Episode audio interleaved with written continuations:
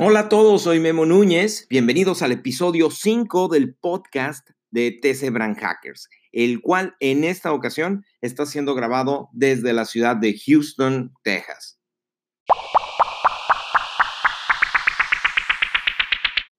En este podcast hablamos de marketing, de comunicación y de publicidad. También hablamos de conceptos, de técnicas, de estrategias y hoy vamos a hablar de lo que yo creo es una parte fundamental para lograr el éxito en una estrategia de comunicación. Lograr que las personas vivan una experiencia positiva, una experiencia inolvidable que los conecte de una manera poderosa con una marca. Como les decía, hoy me encuentro en Houston porque mañana vamos a presentar una campaña para eh, una bebida, un energy drink, el cual muy pronto les voy a poder presumir. Eh, ahorita todavía está en esta etapa eh, de, secreto. Hace un ratito también acaba de acabar la entrega de los Oscars, es domingo, son las diez y media de la noche más o menos, y la verdad es que me encuentro muy contento por lo que pasó, porque, porque a Cuarón le fue bastante bien, pero porque justamente la campaña que vamos a presentar mañana está dirigida al mercado hispano y el concepto es, es justamente esto, hacer un reconocimiento a los latinos, rendirle un homenaje a todo su esfuerzo, ese esfuerzo que está dejando, eh, dejando una huella en este país, como se vio hoy en la entrega de los Óscares. Em, eh, una huella que, está quedando marcada aquí en los Estados Unidos, les guste o no les guste a aquellos que, que quieren levantar muros para separar cuando el mundo cada vez necesita más puentes que nos unan, ¿no? En fin, antes de empezar con el tema, eh, déjenme decirles que en TC Brand Hackers estamos convencidos que no importa qué tan bien se encuentre una marca, siempre se puede estar mejor. Siempre existe una manera de hacer mejor las cosas. Y en TC Brand Hackers podemos ayudarte a conseguirlo. Si tienes una marca y sientes que creativamente no está llegando a donde tú quieres, ponte en contacto con nosotros. Nosotros hacemos ideas creativas que realmente emocionan a los usuarios de una marca. Ideas que transforman o mejoran la percepción de una marca. Aquí abajo te voy a dejar una liga con toda la información para que te pongas en contacto con nosotros. Bueno, y pues vamos a entrar de lleno con este tema. Eh, yo en los últimos años he estado escuchando constantemente esta frase. El mundo está cambiando. Y yo creo que esa, falsa, esa, esa frase es totalmente falsa.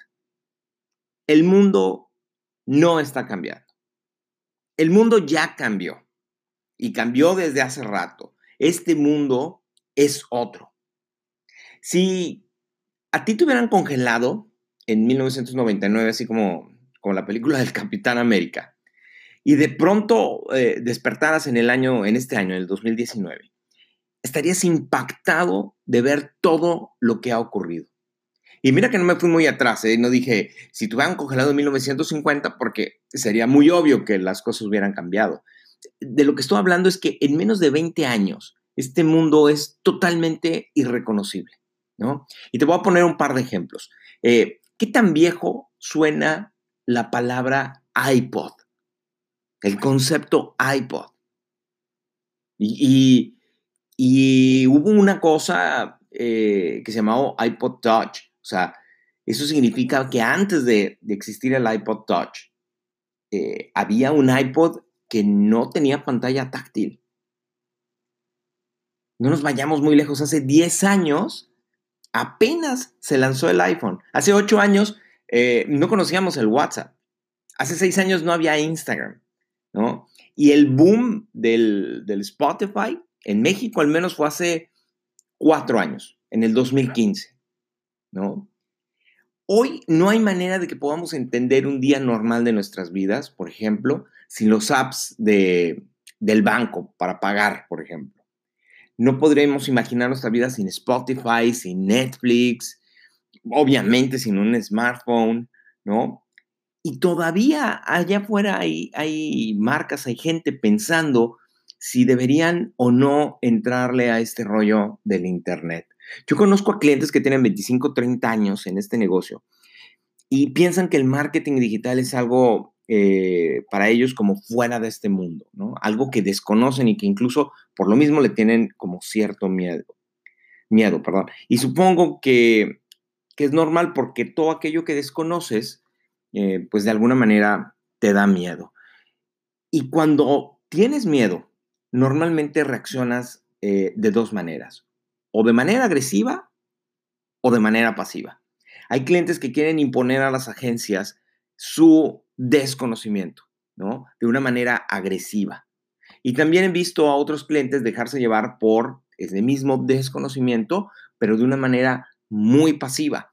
Y se dejan llevar y no opinan nada y se ponen en mano de los expertos, y pongo entre comillas expertos, porque hoy en día y sobre todo en este mundo digital, hay desafortunadamente un montón de improvisados, no necesariamente son los más profesionales.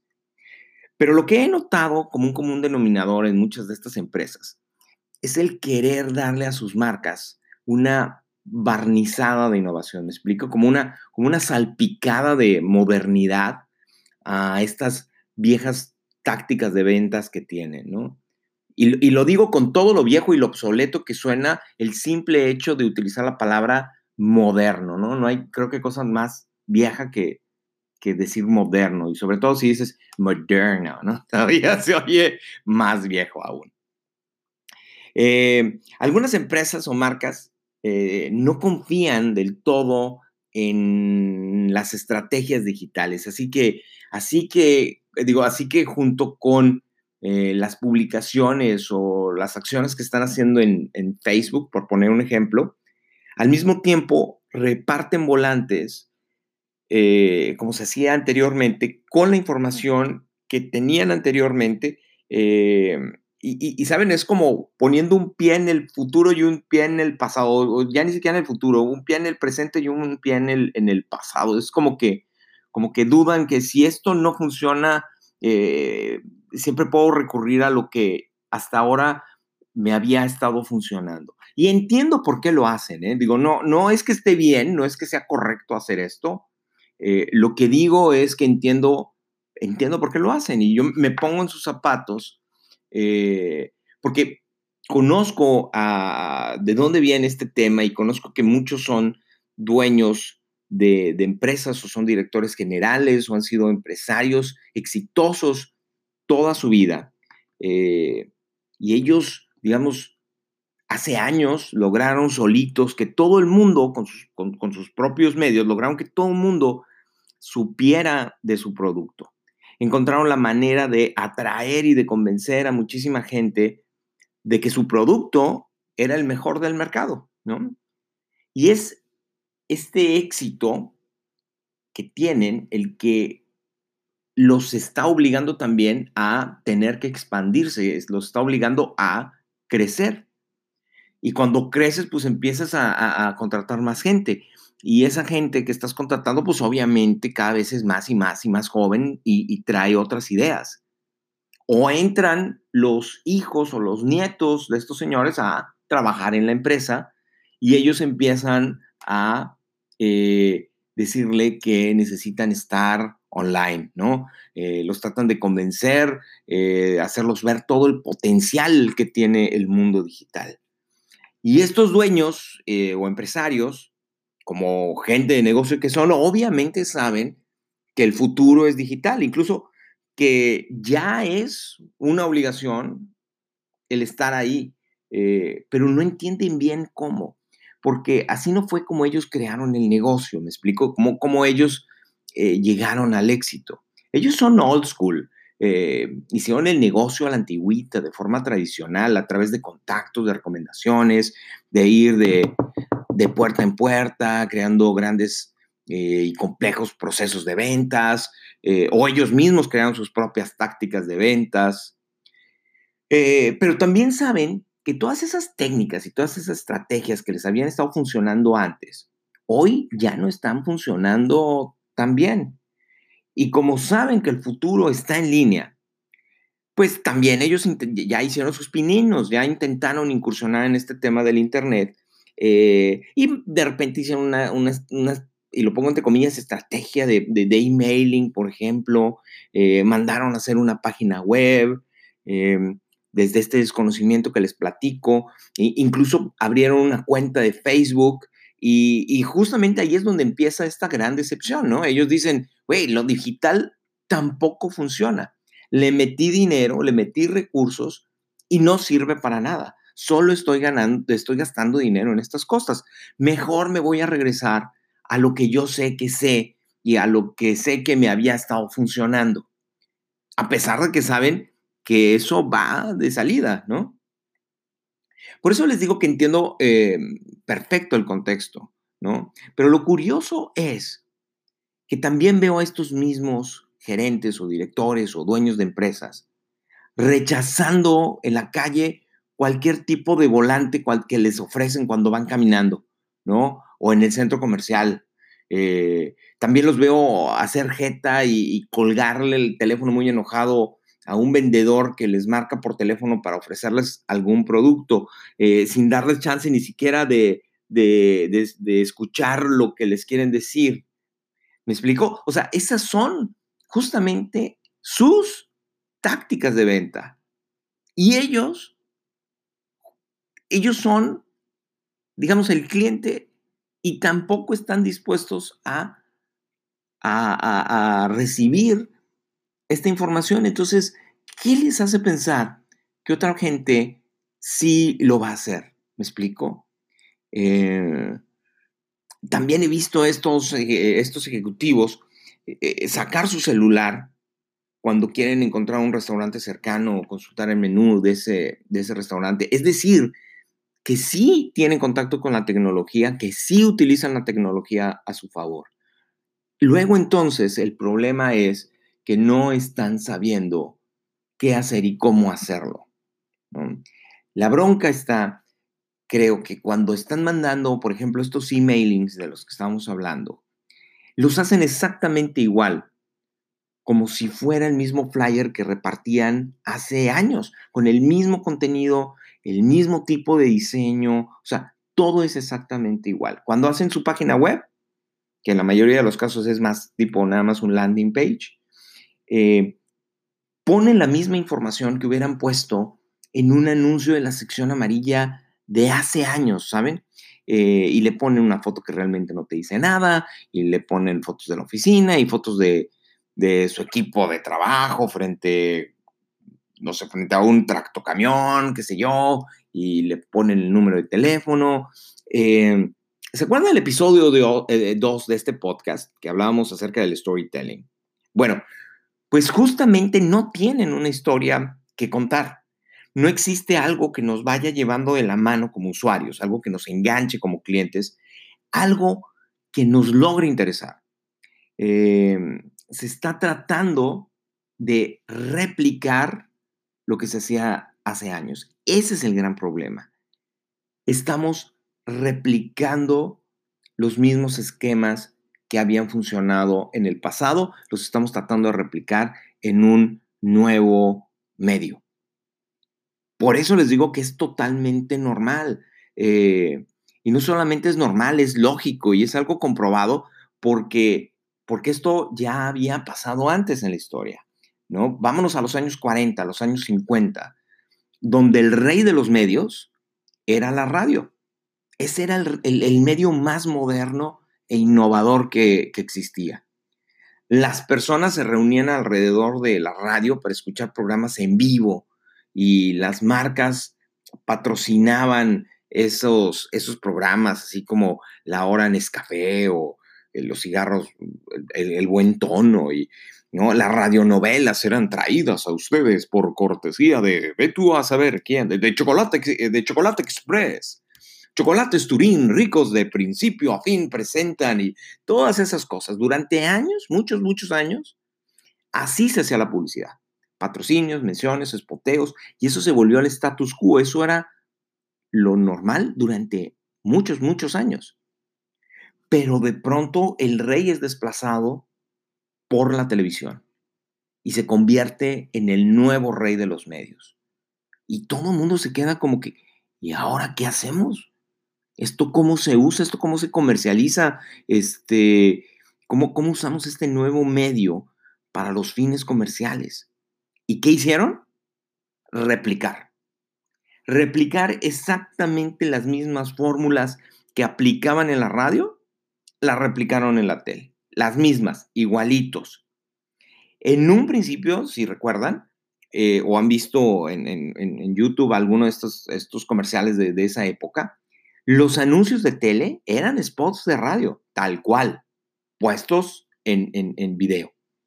¿no? Exactamente el mismo texto que se decía en radio, se decía en tele. No existía un verdadero entendimiento de los alcances del nuevo medio, ni la forma de, de, de poderlo aprovechar a nuestro favor. ¿Suena parecido? Claro, porque es exactamente la misma historia. Llegó este nuevo medio y no, mientras le agarras la onda y mientras sabes cómo lo, cómo lo puedes utilizar, tratas de replicar lo mismo y por eso veíamos tantos comerciales que estaban pensados para televisión, transmitidos tal cual en redes sociales, ¿no? Bueno, todavía hay algunas marcas que hacen exactamente lo mismo. Creo que la enorme diferencia de la radio, la tele, a lo que está pasando hoy en día con las redes sociales es que la televisión después llegó también a un periodo de estancamiento y durante muchos años el medio funcionó exactamente igual. Acá el medio digital está evolucionando también a una velocidad impresionante. Entonces, si no le estás agarrando la onda desde ahorita y tú estás esperando a que esto, eh, las aguas tomen su cauce, no lo van a hacer. Entonces hay que subirse al, tren a 300 por hora porque si no, como marcas nos vamos a quedar muy, muy atrás, ¿no? Porque este entendimiento, esta adaptación, esta, esta transformación, eh, muchas veces no se va a terminar de asimilar si no lo haces eh, sobre la marcha, ¿no? Y, como les digo, hay algunas marcas que dicen, bueno, pues lo más normal cuando no logro entender el, escenario en donde me estoy moviendo es regresar a lo común, a lo conocido, a lo que alguna vez nos funcionó y replicar estas mismas acciones ahora en redes sociales. Lo malo es que, como les digo, este tren va a 300 por hora, entonces si, si nosotros nos regresamos a lo conocido, todavía el tren cada vez se va a estar alejando más y más y más de la estación y nos va a hacer muy complicado alcanzarlo, ¿no? Bueno, pero ya me estaba desviando un poquito del tema. Les decía que lo curioso, eh, me parece, es ver a estos dueños de empresas o gerentes de marcas o directores eh, rechazando volantes mientras caminan por la calle eh, o en el centro comercial o este, subiendo la ventanilla de su auto cuando les quieren dar un folleto. Eh, y me parece curioso. ¿Y, por qué lo hacen? Pues porque lo consideran basura, porque lo, lo consideran intrusivo. Eh, pero muchas de las estrategias que implementan son justamente esas. Entonces, si a ellos no les gusta que, que, los, eh, que los ataquen, por ponerle un nombre, con estas acciones, pues a las demás personas tampoco. ¿no? Por eso en TC Hackers tenemos una frase que me parece brutalmente cierta y dice que vas a vender más el día que dejes de vender. O sea, que dejes de tratar de, de, a las personas, tratar de, imponerles algo, de, de, machacarles algo que para la marca, que para el producto es importante. Pero quizá no nos hemos puesto a pensar si para las personas realmente les es interesante, les es atractivo, les es útil. Si cambiamos, si las marcas cambian el chip y piensan primero en las personas, en los usuarios, se ponen en sus zapatos y entendemos qué es lo que las personas necesitan, qué es lo que las personas, eh, cómo podríamos solucionar los problemas que las personas tienen en, su día a día. En, en, ese momento, cuando un producto o un servicio resuelve todos estos problemas que ellos están buscando, te vuelves importante, te vuelves relevante, la gente te voltea a ver y te va a buscar. No hay necesidad de que, de que tú vayas a ellos, ellos van a ir por ti. Por eso decimos que, eh, que vas a empezar a vender más. El día que no los estás atosigando, si nos resolvamos los problemas. Vamos a vender más el día que dejemos de estar vendiendo, y lo pongo entre comillas, o sea, con esta intención burda de vender, ¿no? Eh, es claro hoy que cuando buscamos algo, pues lo hacemos a través del celular y, la marca que tenga la mejor información, el mayor acceso y el más rápido y el más friendly, eh, esa marca o ese producto pues destacará de entre los demás, empezará a ser eh, más ganador, ¿no? En estas pequeñas competencias personales. Y eso empieza a impactar directamente en el posicionamiento de una marca, en el posicionamiento que tienen las personas en su cabeza acerca de una marca o de un producto o de un servicio. ¿no? Eh, y para que la información sea la correcta, lo que la gente está buscando, pues tiene que ser la precisa, no más y no menos. ¿no? Porque el chiste tampoco está en bombardear al usuario con una cantidad de información así brutal, a lo loco, eh, que termina siendo hasta a veces inútil, con un, sino la justa, la adecuada, eh, con un tono y una manera eh, que vaya de acuerdo a nuestro, nuestro grupo de personas, a nuestra tribu, tribu a la que nos estamos dirigiendo. Y también el timing debe ser el adecuado, ¿no? No publicar por, publicar cosas como había hace tiempo esto de es viernes y el cuerpo lo sabe y feliz lunes y o sea ese tipo de cosas realmente nunca nunca, nunca conecta, ¿no? Eso no tiene mucho sentido, no tiene una estrategia y simplemente harta, ¿no? El, hacer, el, tener contenido realmente útil y valioso, sobre todo eso, que la gente lo considere valioso, que le aporte valor a su vida. Eh, eso es lo que necesitamos implementar para poder ser realmente relevante, ¿no? es importante el, mantenerse vigente, el mantenerse actual, eh, con una mente innovadora. Eh, hay que conocer las tendencias, saberlas interpretar para no irse con la cinta y poder actuar en consecuencia y estar siempre uno, dos, tres pasos adelante de, de la competencia, ¿no? Por ejemplo, cuando apareció el DVD, muchos dijeron, no, güey, ya, el cine se va a morir, ¿no? Y no se murió. Lo que se está muriendo ahora es el DVD, ¿no? Cuando apareció Netflix después, dijeron, no, ahora sí, ahora sí ya se va a morir el cine. Y tampoco se ha muerto. No sé por qué todo el mundo quiere matar al cine, ¿no? Y lo que pasa con el cine, que, me parece que es un buen ejemplo, es que es toda una experiencia. Estoy llegando ya al punto que quería este, del que se trata nuestro, nuestro tema de hoy. Esto no se trata nada más de ver una película por ver película. Ir al cine se vuelve toda una experiencia. Y no es la misma experiencia el que tienes cuando te puedes quedar en pijama viendo Netflix, que a veces es muy cómodo y a veces es una buena experiencia, pero es una experiencia totalmente diferente a lo que implica ir al cine. ¿Estás de acuerdo? Y no es que una experiencia sea mejor que la otra, simplemente son diferentes, son momentos distintos y por eso tiene su espacio y por eso no ha sido desplazado. Hay gente que llega al extremo de decir que las plataformas como, como Uber Eats o como Rappi pueden en un futuro matar a los restaurantes, porque, pues, porque te resulta más fácil y más cómodo que te traigan la comida en vez de tener que arreglarte e ir a un lugar.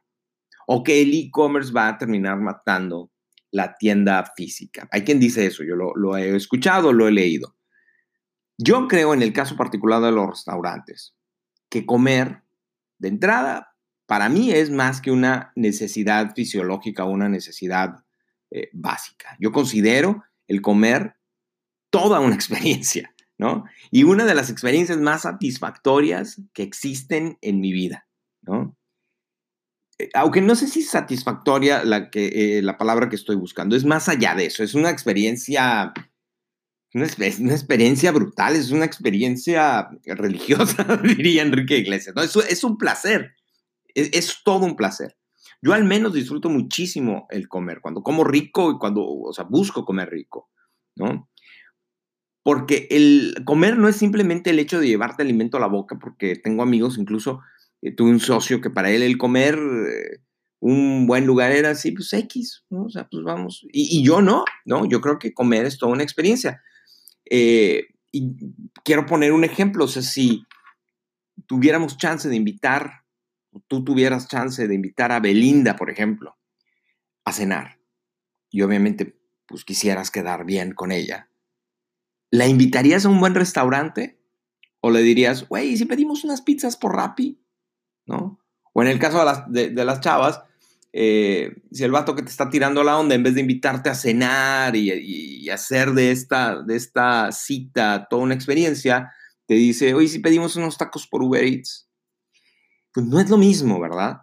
Yo creo que esto mismo aplica obviamente en el tema del e-commerce en general. No se trata de solo hacerte de un producto, no se, no se trata de, solamente adquirir un producto, se trata de vivir toda una experiencia. Si busco practicidad, si busco ahorrarme tiempo, eh, si ya más o menos sé lo que estoy buscando y solo quiero opciones de precio, de, velocidad de entrega y no quiero perder tiempo, comprar en línea se va a volver una gratísima experiencia pero sí quiero tener la opinión de la gente, de gente. Quiero irme a, sentir la tela, a tocar, a oler, a saborear. Eh, seguramente voy a disfrutar más el ir a una tienda y probarme un vestido o a un restaurante y sentarme a platicar y, y degustar una comida que pedirlo a domicilio.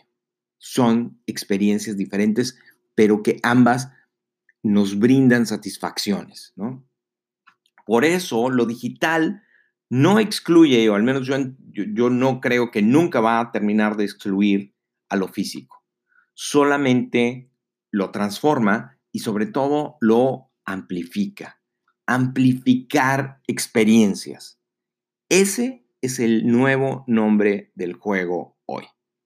Amplificar estas experiencias si tú no has ido a algún lugar a comer y lo ves por redes sociales y te vendo esa experiencia, luego transmitirte toda esa experiencia que se, se está dando en este restaurante, seguramente el próximo fin de semana buscarás el ir físicamente, personalmente y vivir esa experiencia, ¿no?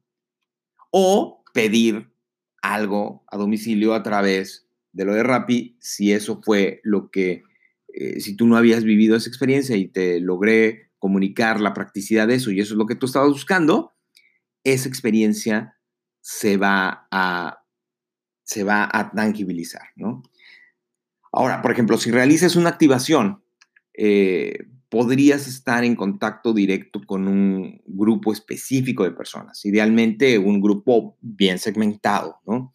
Eh, y lo van a poder vivir en carne propia, no sé, muchas personas, depende de la acción, del lugar, ¿no? De la activación que hagamos. Pero cuando esa idea está pensada, no solamente para impactar a un grupo de personas que físicamente van a vivirlo, digamos un flash mob o un tipo de estas cosas, sino que vas a poder subirlo a redes, crear un pequeño video para, para que la gente que lo vea también viva esa experiencia y puedas amplificar la experiencia a muchísima más gente para recrear esa experiencia, entonces ahí la cosa cambia. Pero regresamos al punto de que hablábamos de, desde hace un par de episodios, es que necesitamos un gran storytelling para poder hacer que todo eso sea una fantástica experiencia para todos por igual, ¿no? Para los que lo vivieron físicamente esa activación o esa experiencia y para, lo, y para aquellos que lo están viendo a través de algún dispositivo móvil o digital y llegue a más gente y ambos se queden con la misma percepción positiva de tu marca, ¿no? Y eso es lo que buscas en este tipo de historias, es un sentido de pertenencia. Eh, por eso en Texas Brand Hackers también tenemos otra frase. Les digo que siempre tenemos muchas frases, nos encantan. Pero esta frase es eh, que la gente cada vez compra menos por satisfacer una necesidad. y empieza a comprar cada vez más por un sentido de pertenencia. Compra menos por necesidad y empieza a comprar más por pertenecer. Porque cualquier producto o servicio determinado, pues puede satisfacer una necesidad. Oye, necesito algo con qué escribir, necesito algo este, para vestir, para taparme el frío, necesito algo que comer, ¿no?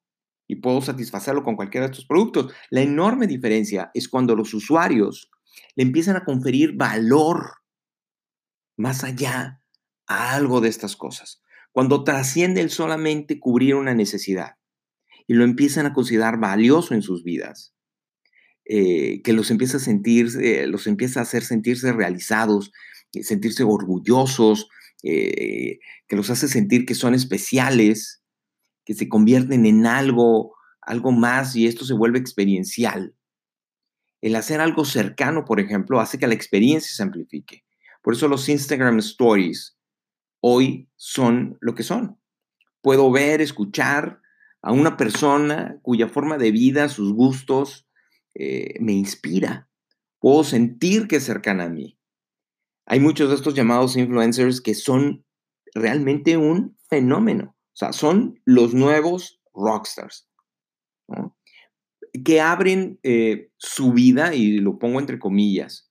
Te dejo ver qué hago, eh, cómo lo hago, qué me pongo, cuándo lo uso, por qué lo uso, a dónde voy con él, qué es lo que puedo estar haciendo ahí en ese lugar. Eh, hay gente que ya conoce todo acerca de, y lo vuelvo a poner entre comillas, de la vida de estas personas, y aún así están esperando a ver qué otra historia suben, ¿no? Y obviamente hay una eh, afinidad, pues obviamente en muchos aspectos con este, con este influencer. Eh, pero la que más nos interesa en este podcast hablar es la afinidad que llegan a tener con las marcas, con los productos o los servicios que de manera muy sutil, eh, a veces no tan sutil, pero idealmente es muy, muy sincera, muy casual, ¿no?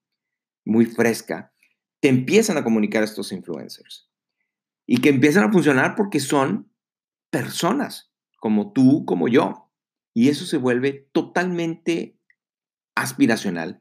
Por eso les digo que cada vez empieza a funcionar más y más el no cubrir una necesidad, sino un sentido de pertenencia, el pertenecer a algo.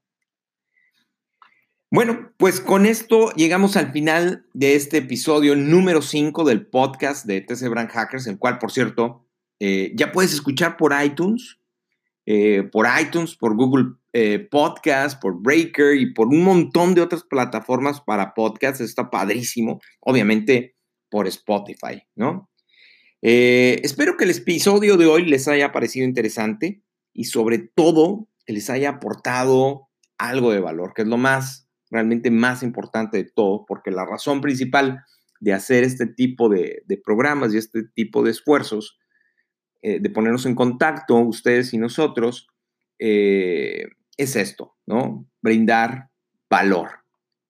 La idea no es ser un, un celebrity un blogger, ninguno de estos influencers de los que estábamos hablando ahorita, sino crear una comunidad de personas a las que nos resulte interesante este tipo de temas. Por eso por eso te pido a ti que, me estás haciendo el favor de escuchar que si te gusta este episodio o te gusta el podcast, compártelo, compártelo con un amigo, compártelo con una persona que sepas que le puede ser útil, eh, que le gusten este tipo de temas. El chiste, como les digo, es lograr crear una comunidad. Bueno, pues hablando de comunidad y antes de despedirnos, los quiero invitar a que nos sigan en nuestras redes sociales. Estamos en LinkedIn, en Instagram, en Facebook, eh, como arroba TC Brand Hackers, todo junto. Y también tenemos un canal de YouTube donde puedes encontrar varios videos que hemos estado haciendo con temas que consideramos interesantes. Así que te puedes suscribir al canal y cuando lo hagas no olvides darle clic en la campanita para que te avise cada vez que subamos un nuevo video. De hecho, acabamos de subir uno que está muy bueno es un programa especial, no es una cápsula, es un programa especial que hicimos. Eh, está muy interesante. Reunimos a cuatro expertos en temas de, marketing, eh, en diferentes áreas, en marketing, en publicidad, en, redes sociales, en digital y en producción. Y los cuatro analizamos en una plática así de, amigos, muy casual, los comerciales de el Super Bowl 53 que acaba de, ocurrir hace un, par de semanas. Realmente está muy bueno, está muy entretenido, eh, se les va a ir como agua, y lo que, y lo que platicamos y los temas los que abordamos creo que les pueden resultar muy interesantes. Así que búsquenlo, creo que les puede gustar. Y si les gusta, pues nuevamente para poder hacer que esta comunidad crezca, compartan. Bueno, pues ahora sí, eh, llegamos al final de este episodio. Eh, me quiero despedir, soy Memo Núñez. Nos escuchamos en el siguiente episodio de TC Brand Hackers. Soy Memo Núñez, les mando un abrazo poderoso. Chao.